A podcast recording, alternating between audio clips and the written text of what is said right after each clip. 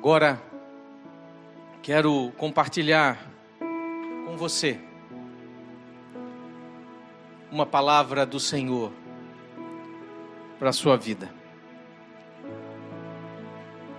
Nestes dias, eu estava meditando sobre o que eu traria a compartilhar. E nesses dias o Senhor estava me lembrando dos seus dos milagres que Jesus fez. E aí Deus me fez lembrar muito mais do que só os milagres de Jesus, mas Deus me tocou nesses dias e me lembrou que Ele é um Deus de milagres. E a palavra dele, de Gênesis a Apocalipse, está repleto dos milagres e dos seus grandes feitos. Deus usou para isso pessoas comuns, profetas, reis, discípulos, usou a igreja reunida. E aí nos deparamos tremendamente com a vida de Jesus. Milagres do início, desde desde o momento em que ele foi tocado ali, quando Maria foi tocada pelo Espírito de Deus, até o nascimento, ressurreição e ascensão aos céus. E se não bastasse aquilo que nós lemos na palavra, o Senhor nos diz que faríamos muitos, muitos mais quando da vinda do Espírito Santo a cada um de nós, quando recebemos o Senhor como Salvador de nossas vidas. Então, durante essa semana o Senhor me falou muito a respeito disso que compartilhei agora neste momento. Mas quando comecei a quando sentei e comecei a preparar a palavra, o Senhor me mostrando a respeito dos milagres, ele não me deixou passar de um. E quero compartilhar com os irmãos aquilo que está em Mateus 14. Vamos abrir a Bíblia em Mateus 14, a partir do versículo 22. Vamos abrir nossas Bíblias, Mateus 14 a partir do versículo 22. Diz aqui, logo em seguida, obrigou seus discípulos a entrar no barco e passar adiante dele para o outro lado, enquanto ele despedia as multidões. Tendo-as despedido, subiu ao monte para orar à parte ao anoitecer, estava ali sozinho. Entre mentes, o barco já estava a muitos estádios da terra, açoitado pelas ondas, porque o vento era contrário. A quarta vigília da noite foi Jesus, Jesus ter com eles andando sobre o mar. Os discípulos, porém, ao vê-lo andando sobre o mar, assustaram-se e disseram: é um fantasma. E gritaram de medo. Jesus, porém, imediatamente lhes falou, dizendo: Tende ânimo, sou eu, não temais. Respondeu-lhe Pedro: Senhor, se és tu, manda-me ir ter contigo sobre as águas. Disse-lhe ele: Vem. E Pedro, descendo do barco, e andando sobre as águas, foi ao encontro de Jesus. Mas, sentindo o vento, teve medo. E começando a submergir, clamou: Senhor, salva-me. Imediatamente estendeu Jesus a mão, segurou e disse-lhe: Homem de pouca fé, por que duvidastes? E logo que subiram para o barco, o vento cessou, e então os que estavam no barco adoraram-no, dizendo: Verdadeiramente tu és filho de Deus. Vamos orar, irmãos. Ó Senhor, ó Senhor, magnífico é tua obra. Ó Senhor, a tua palavra é verdadeira. Ó Senhor, a tua palavra é eficaz em nossa vida. E Senhor, queremos receber daquilo que tu tens nesta manhã, com esta palavra de Mateus. Nesta palavra destes milagres, desses milagres que aconteceram nessas poucas horas dos discípulos e Jesus. Queremos aprender, aprender com eles, aprender com essa situação. Abre os nossos corações para que entendamos e vivemos esta realidade, em nome de Jesus. Meus amados, neste capítulo de Mateus, um pouquinho antes, vemos um relato do milagre da multiplicação dos pães e dos peixinhos. Vocês imaginam Jesus aqui alimentando milhares de pessoas com pão, com peixinhos, alimentando as suas almas com a palavra de vida.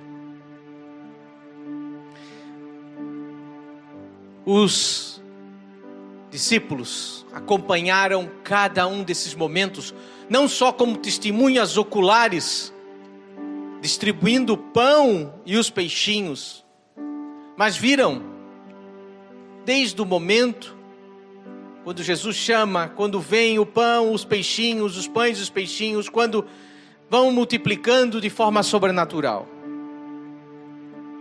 Então imaginem o impacto, o impacto de tantas pessoas vendo esse milagre. Mas, passado algumas horas,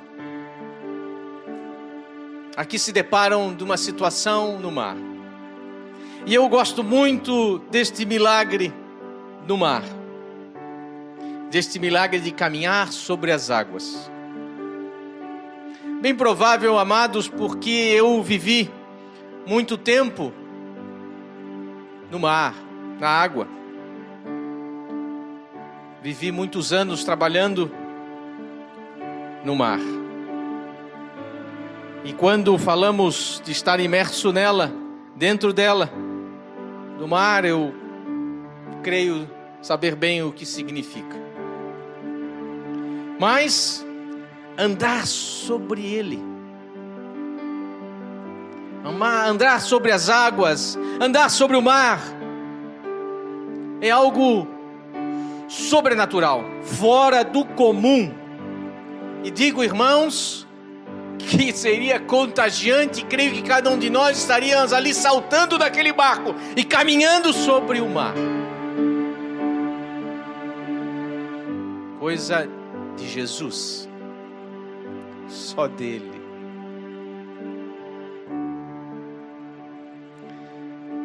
Quero analisar com os irmãos alguns versículos de Mateus 14. E aqui no 23, ele nos estendo as despedidos, subiu ao monte para orar à parte, e ao anoitecer, estava ali sozinho.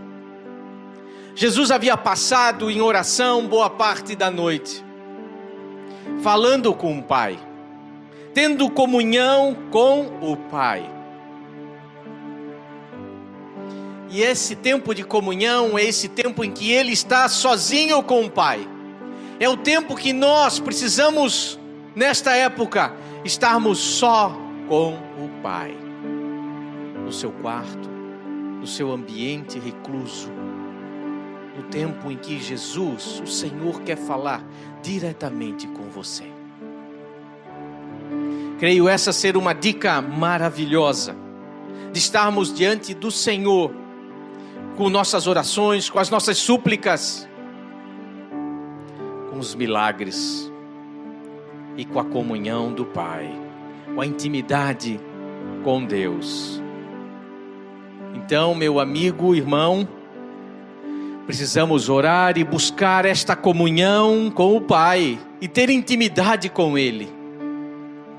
Esse tempo que estamos reclusos é um tempo de comunhão com Ele. Uma intimidade aonde, como diz em Gálatas 2:20, já não sou eu quem vivo, mas Cristo vive em mim. E 1 Coríntios 2:10 nos fala: A nós, porém, Deus o revelou pelo Espírito, pois o Espírito sonda todas as coisas, até mesmo as profundidades de Deus. E quando o Senhor me fez lembrar dessa passagem, me perguntava qual é a profundidade da nossa intimidade com Ele. Qual é o teu desejo no coração dessa profundidade da sua intimidade. E o Senhor me fez lembrar da palavra que está em Ezequiel 47, do versículo 3 aos 5. Nos fala aqui de uma visão de profundidade. Nossa, eu li a respeito e me quebrantava diante de Deus, e diz essa palavra de Ezequiel 47, do versículo 3 ao 5. E saiu aquele homem para o oriente, tendo na mão um cordel de medir, e mediu mil côvados, e me fez passar pelas águas, águas que me davam pelos artelhos. Estava ali uma profundidade rasinha. E mediu mais mil côvados e me fez passar pelas águas, águas que me davam pelos joelhos já está afundando. E outra vez me deu mil e me fez passar pelas águas que me davam pelos lombos. E me mediu mais mil, e era um rio que eu não podia atravessar, porque as águas eram profundas, águas que se desviam, que se deviam passar a nado, rio pelo qual não se podia passar caminhando. E aqui o Senhor nos pergunta: qual é a sua profundidade da sua comunhão com o Senhor? Nos artelhos, lá nos pés, ou na profundidade aonde não damos pé? A escolha é sua. E a primeira dica dessa manhã, meu amado, é a intimidade e a profundidade da sua relação com o Senhor. Avançamos um pouco mais e vamos a Mateus 14, 24. E aqui, entre mentes, o barco já estava a muitos estádios da terra, açoitado pelas ondas, porque o vento era contrário. Nossa, creio que numa tempestade o mar se revolta e o vento levanta. Em João 6,18 é o texto correlato dessa passagem e diz que o mar se levantou porque um grande vento assoprava. Meus amados, posso dizer que açoitado pelos ventos, e que ventos e o que são essas ondas que o mar está revolto? Quais são esses ventos? Quais são essas ondas que agitam o mar da nossa vida? Cada um tem que responder para si quais são os ventos e quais são as ondas que têm açoitado o seu barco. Eu tive muitas experiências no mar e muitas vezes fui açoitado por ventos fortes e ondas bravíssimas, aonde o mar e o céu se transformavam na mesma cor, eram escuros. Não conseguíamos definir o que era pior, se era o céu ou o mar.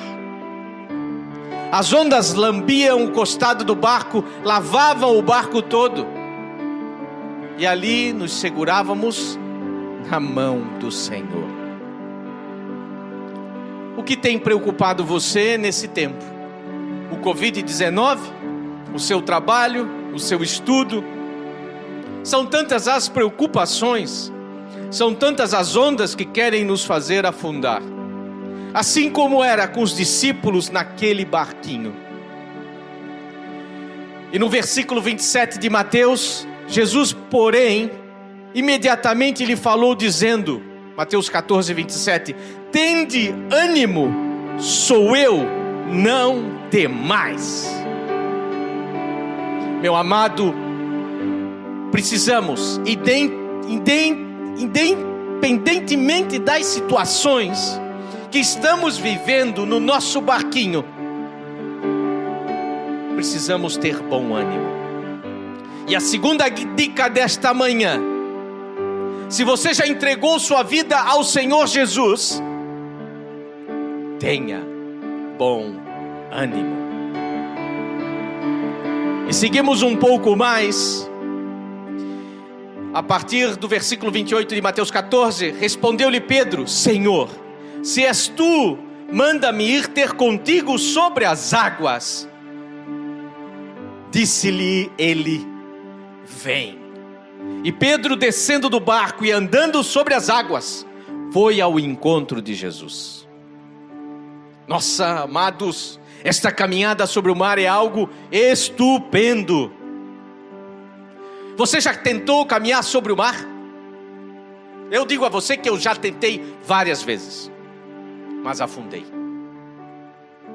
Mas aqui, Pedro ouviu a palavra de Jesus: Vem. Ouviu o mandado de Jesus e salta em fé para o mar e começa a caminhar sobre ele de uma forma sobrenatural. Vai caminhando em direção a Jesus, fitando os seus olhos. Mas o mar estava bravio, as ondas, o vento estavam tremendamente altos. Eu, como já disse, já vivi isso. E posso dizer, como diria um bom manezinho da ilha, é coisa feia. E eu imagino Pedro ali fora daquele barco caminhando sobre o mar. E ele tirou os olhos de Jesus, olhou o mar, olhou o vento, olhou o céu. Olhou aquela tempestade que vinha sobre eles, e ao tirar os olhos de Jesus, ai, e ele começou, e ele começou a afundar. Isso é o que acontece, meu irmão, minha irmã, quando tiramos os olhos de Jesus, afundamos. E aqui no versículo 30, mas sentindo o vento, teve medo e começando a submergir, clamou, clamou: Senhor, salva-me. Imediatamente, Jesus estende sua mão a ele, segurou e disse-lhe: Homem de pouca fé, por que duvidaste? Assim como a Pedro, Jesus ali pronto para estender a sua mão e nos segurar. Meu amado, Jesus está contigo.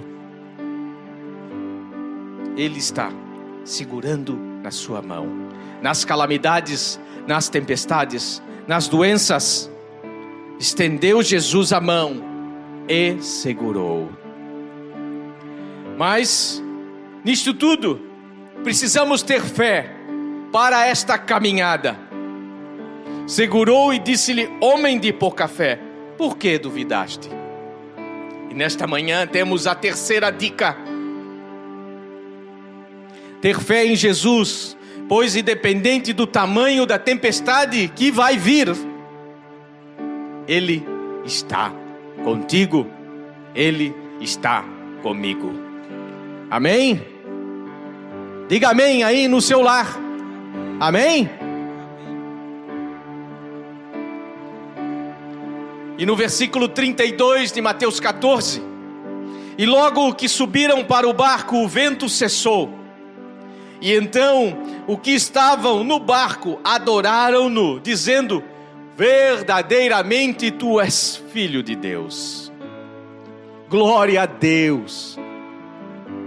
Glória a Deus, porque Jesus, ao subir ao barco, toda aquela tempestade passou, parou de forma sobrenatural.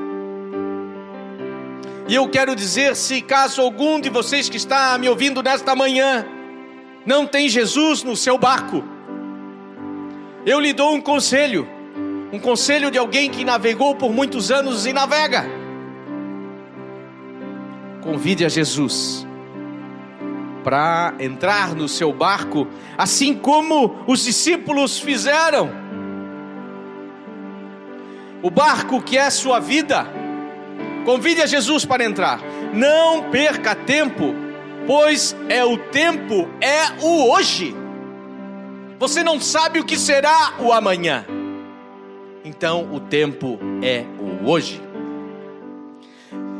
E meu irmão e irmã que já tem Jesus, deixe-o guiar o seu timão, deixe que ele controle o rumo de sua vida. Assim como os discípulos reconheceram que ele era o filho do Deus vivo e adorá-lo de, e adoraram-no de todo o coração em oração, demonstrando nossa total dependência dele. E aqui dou a quarta e última dica desta manhã. Precisamos adorá-lo verdadeiramente, não somente pela tempestade da vida que estamos passando hoje, mas principalmente, meu amado, minha amada, pelo que ele é. Precisamos adorá-lo não pela tempestade, mas porque ele é verdadeiramente o Filho do Deus Aleluia! Meu amado, vamos ficar de pé. Vamos adorá-lo. Vamos orar ao Senhor sobre exatamente isso. Se você ainda não recebeu a Jesus como Senhor de sua vida, quero convidá-lo a recebê-lo agora como Salvador. Pai amado, te louvamos e bendizemos, porque temos essa liberdade de nos achegar a Ti. Como os discípulos fizeram e te adoraram, e declararam que Tu és verdadeiramente o Filho de Deus. Nós agora declaramos isso, que Tu és o Filho do Deus Altíssimo, aquele que reina, aquele que tem todo o poder no céu e na terra.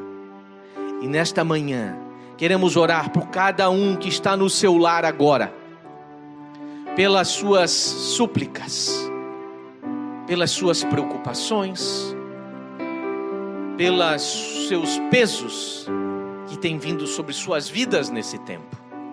E queremos clamar a Deus para que, Senhor, tu possa operar profundamente em cada vida, tirar todo esse peso tomar o leme dessa vida, tomar o timão dessa vida, para que a obra redentora de nosso Senhor possa se completar em cada um de vocês que estão ouvindo esta mensagem nesta manhã. Não temas, que o Senhor é contigo. Aleluia. Quero convidá-lo a adorar e bendizer o nome. Vamos terminar esta reunião no seu lar, adorando o nome do Senhor.